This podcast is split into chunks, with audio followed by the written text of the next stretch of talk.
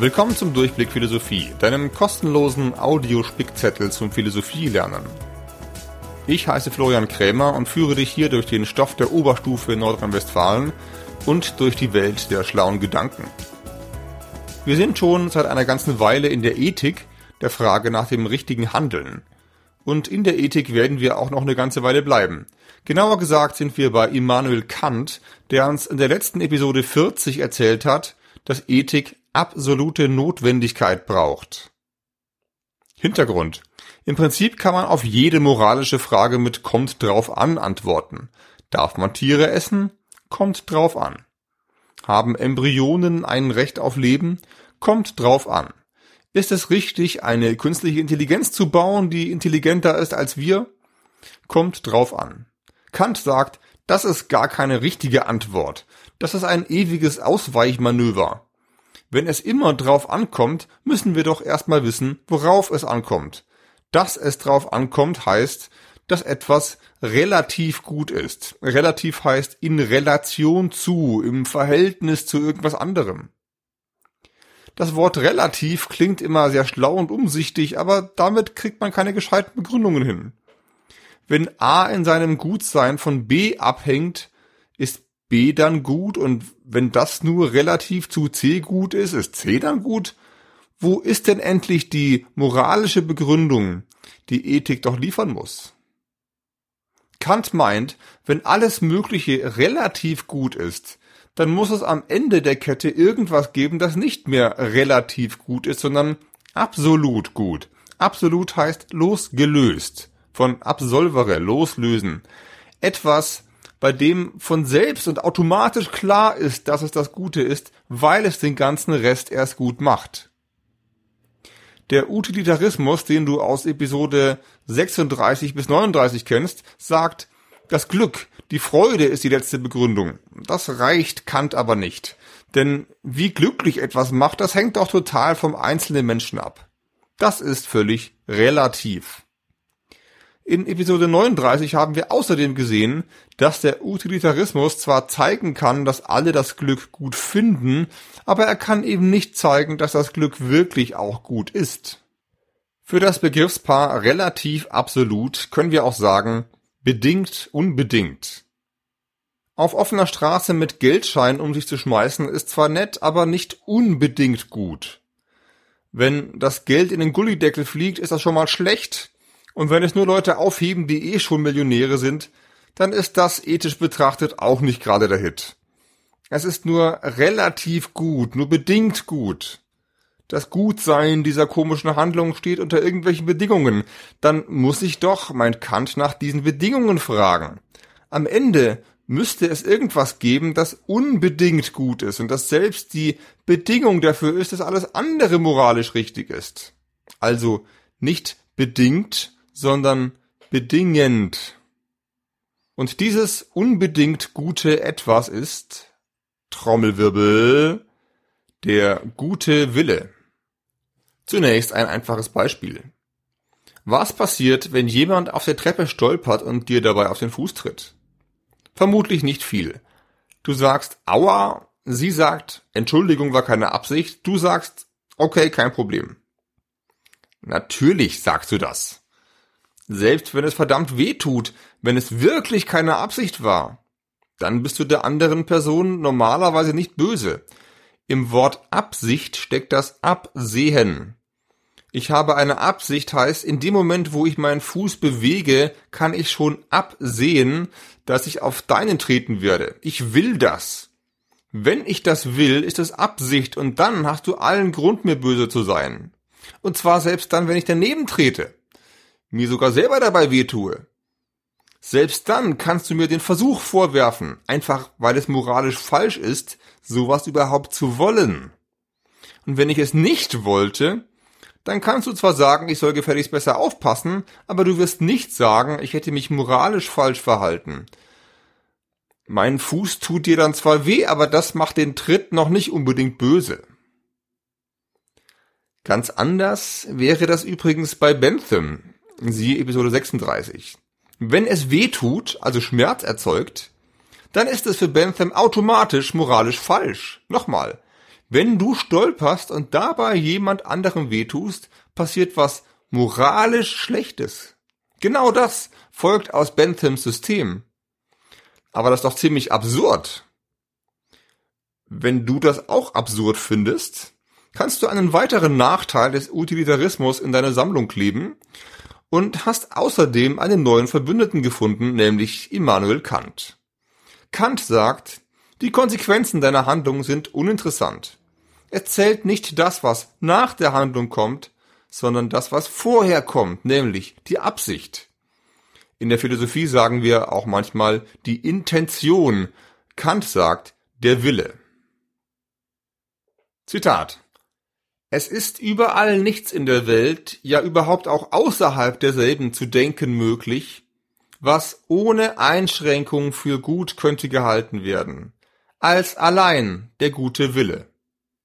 Zitat Ende. Das war zwar nur ein kurzer Kantsatz, aber der ist auch schon ziemlich kompliziert und vollgepackt.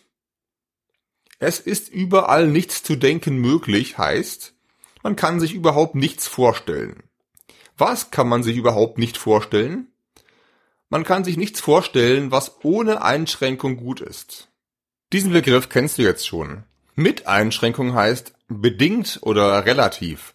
Ohne Einschränkung heißt absolut oder unbedingt, also bedingend. Was ist das absolut Gute, das uneingeschränkt Gute? Antwort der gute Wille. Und Kant behauptet in diesem Satz noch mehr.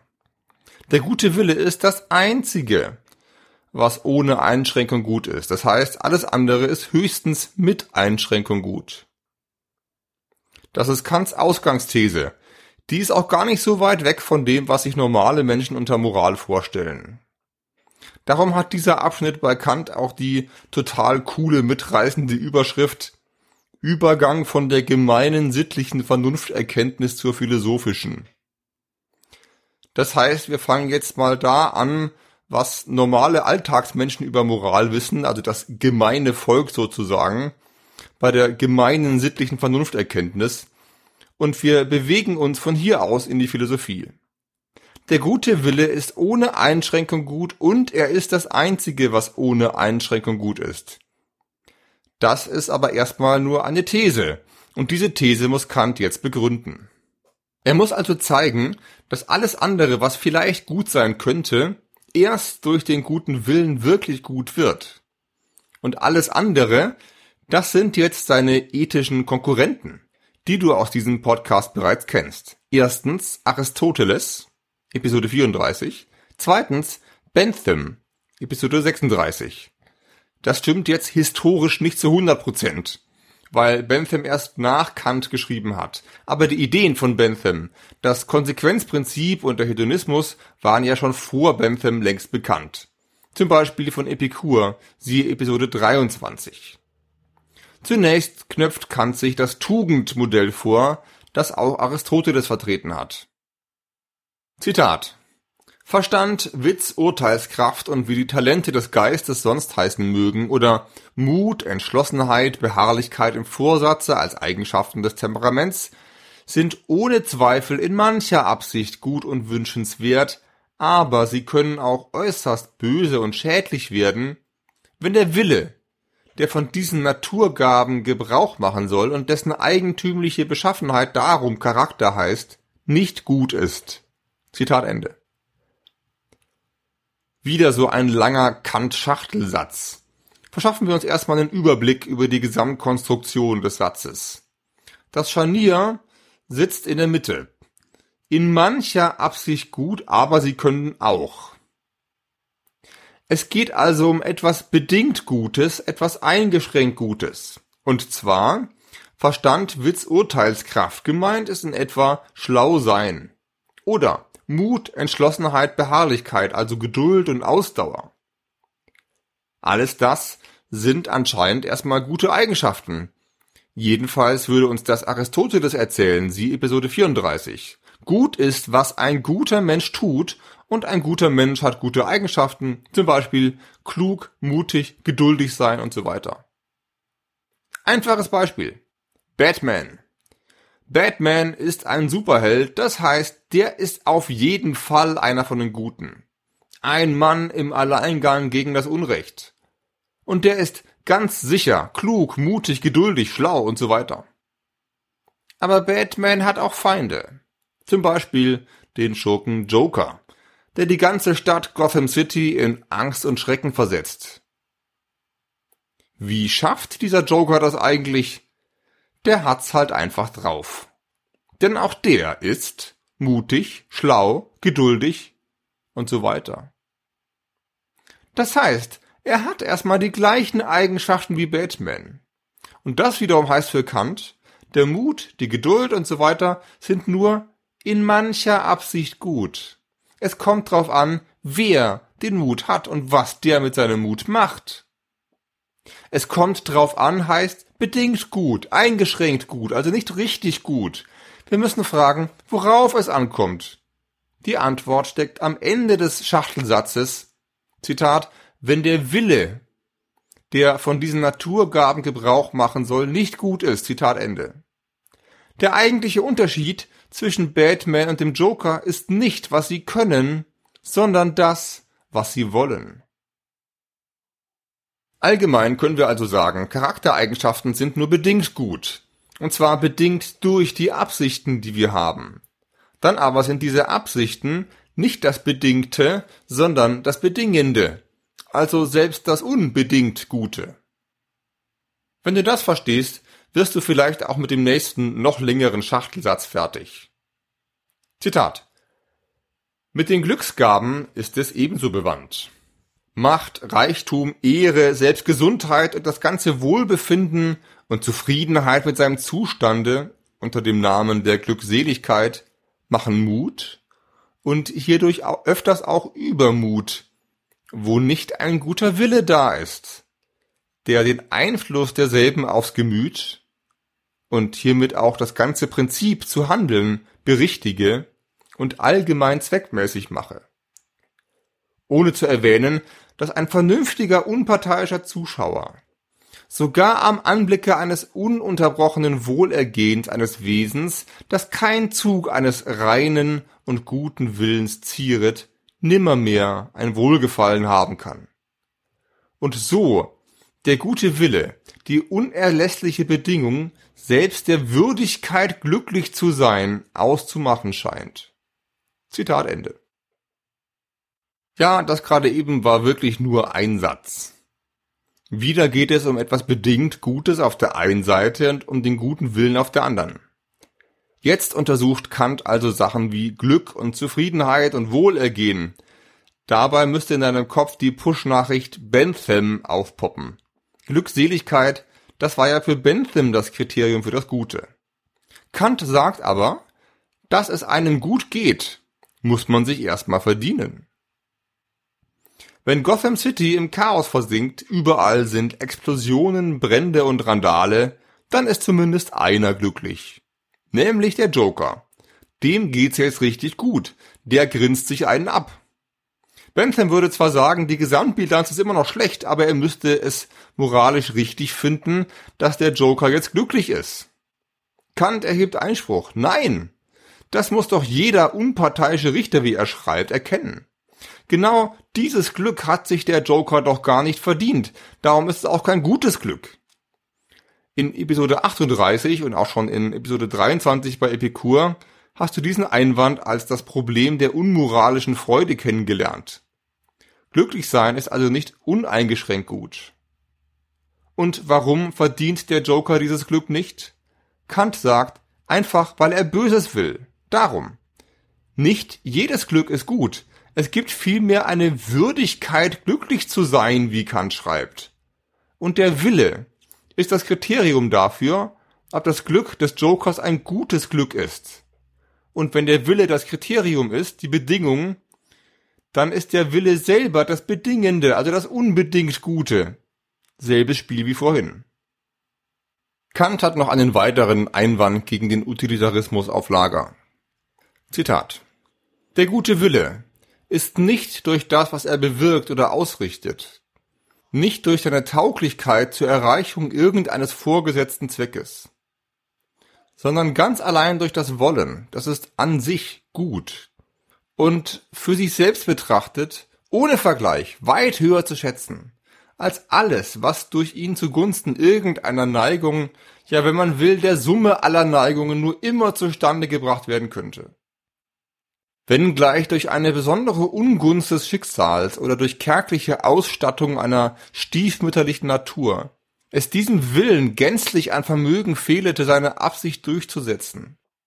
Wenn bei seiner größten Bestrebung dennoch nichts von ihm ausgerichtet würde und nur der gute Wille, freilich nicht etwa bloß ein Wunsch, sondern als die Aufbietung aller Mittel, soweit sie in unserer Gewalt sind, übrig bliebe, so würde er wie ein Juwel doch für sich selbst glänzen als etwas, das seinen vollen Wert in sich selbst hat. Zitat Ende. In diesem Satz ist ganz viel Bentham-Alarm. Erreichung eines Zweckes ist gleich Konsequenzen. Summe aller Neigungen ist gleich Summe an Freude und Schmerz. Das müsstest du inzwischen alles wiedererkennen. Bentham misst Handlungen an ihrem Ergebnis. Und wer nicht liefert, handelt nicht gut, handelt vielleicht sogar falsch. Kant sagt, das ist doch irgendwie unfair. Wenn du es wirklich gut meinst, wenn du wirklich das Richtige willst, es aber einfach nicht hinkriegst, weil du Pech hast oder ein bisschen ungeschickt bist, wer kann dir denn ernsthaft einen Vorwurf draus machen? Der Wille selbst zählt doch. Eine Bedingung schachtelt Kant in diesen Satz noch hinein. Zitat Freilich nicht etwa ein bloßer Wunsch, sondern als die Aufbietung aller Mittel, soweit sie in unserer Gewalt sind. Zitat Ende. Das heißt, ob du es wirklich willst, sieht man schon daran, ob du es auch wirklich versuchst. Wenn du so viel versuchst, wie du kannst, und es einfach nicht schaffst, dann bist du trotzdem gut genug. Genau das würde doch jeder normale Mensch sagen. Das ist für Kant gemeine sittliche Vernunfterkenntnis. Wenn Batman versucht, den unschuldigen Zivilisten vor dem Joker zu retten und sein Batmobil im letzten Moment eine Panne hat, dann ist das natürlich blöd, aber niemand würde sagen, dass Batman nicht moralisch genug war. Niemand außer Bentham. Bentham müsste sagen, Batman hat nicht geliefert, warum auch immer. Er hat das Leid des Zivilisten nicht verursacht, aber auch nicht verhindert. Batmans Versuch war ganz nett, zählt aber moralisch nicht. Hier ist Kant ganz anderer Meinung. Wenn Batman alles, was er konnte, getan hat, zum Beispiel sein Batmobil alle zwei Jahre über den TÜV bringt, dann hat er auch richtig gehandelt. Und es geht noch weiter. Kant schreibt ja, Zitat, wenn gleich durch eine besondere Ungunst des Schicksals oder durch eine kärgliche Ausstattung einer stiefmütterlichen Natur es diesem Willen gänzlich an Vermögen fehlete, seine Absicht durchzusetzen. Zitat Ende. Was passiert mit Batman eigentlich, wenn er schwer krank wird? Wenn er Krebs kriegt, einen Schlaganfall oder was auch immer, dann fährt er nicht mehr im Batmobil herum. Dann sitzt er höchstens noch am PC und verschickt vielleicht Umweltpetitionen per E-Mail. Aber, und das ist der Punkt, er tut eben alles, was er jetzt noch kann. Und das zählt. Selbst wenn er damit keinen einzigen Baum mehr rettet, und wenn der Joker währenddessen die ganze Stadt in die Luft springt. Batman will das Richtige, wie wir an seinen Handlungen erkennen können. Und wenn er das Richtige will, dann ist das, was er tut, gut genug. Das bedeutet, dass der Wille an sich gut genug ist. An sich ist also ein typisch philosophischer Fachausdruck, den Kant sehr, sehr gerne verwendet, auch hier. Selbst wenn Batman querschnittsgelähmt im Rollstuhl sitzt und fast gar nichts mehr tun kann, wenn er irgendwie gute Absichten haben kann, ist das gut genug. Weil eben nur der Wille selbst zählt. An sich heißt, der Wille ist eben nicht bedingt gut, nicht relativ zu was anderem, sondern absolut. Ich fasse nochmal zusammen. Kants Argument lautet erstens, dass alle anderen Kandidaten für das Gute in Wahrheit nur bedingt gut sind, und zwar bedingt durch den guten Willen. Und dass deshalb der gute Wille selbst das unbedingt, uneingeschränkt, absolut Gute sein muss. Diese Kandidaten sind Charaktereigenschaften auf der einen Seite, siehe Aristoteles, Konsequenzen und Glückssummen auf der anderen Seite, siehe Bentham. Zweitens. Beruft Kant sich auf eine ethische Intuition, also eine Grundannahme der meisten Menschen, siehe Episode 35, nämlich auf die Intuition, dass wir jeder Person, die das Richtige will, sagen würden, dass die das Richtige macht. Dass wir ihr also moralisch nichts vorwerfen würden. Und das bedeutet, der gute Wille ist an sich gut, uneingeschränkt, unbedingt, absolut. Das alles haben wir aus nur vier, fünf Sätzen Kant gelernt, die alle zusammen aber schon mindestens eine ganze Buchseite füllen. Dabei haben wir auch eine Lesestrategie verwendet. Durch Kants Wortdickicht kommst du am besten durch, wenn du dir erstens im Vorfeld die Begriffsunterscheidungen klar machst, die im Hintergrund stehen. Hier also absolut, relativ, unbedingt, bedingt und so weiter. Und diese Unterscheidungen dann zweitens in der Satzbaukonstruktion suchst. Drittens tust du dich leichter, wenn du dann noch Vorwissen einbringen kannst. Davon müsstest du nach 40 Podcast-Episoden aber auch schon einiges haben. Letzte Woche hat Kant gezeigt, ethisch gut ist in Wahrheit nur das, was unbedingt gut ist, was alles andere erst gut macht. Das wirft die Frage auf, was ist denn das unbedingt Gute? Heute haben wir gelernt, das ist der gute Wille. Eine Handlung ist gut, wenn sie einem guten Willen folgt. Das wirft natürlich die Frage auf, wann ist denn ein Wille überhaupt gut? Was genau ist das Kriterium dafür? Genau diese Frage beantwortet Kant dir in meinem Podcast sehr gerne. Aber erst in der nächsten Episode. Wenn du diesen Podcast uneingeschränkt gut findest, kannst du ihn ja schon mal uneingeschränkt weiterempfehlen. Oder mir eine 5-Sterne-Rezension bei iTunes schreiben. Meine Kant-Übersicht, die ich letztes Mal großspurig angekündigt habe, ist leider noch nicht fertig, kommt aber ganz bestimmt. Genauso wie die nächste Episode, zu der du wieder herzlich eingeladen bist. Bis bald!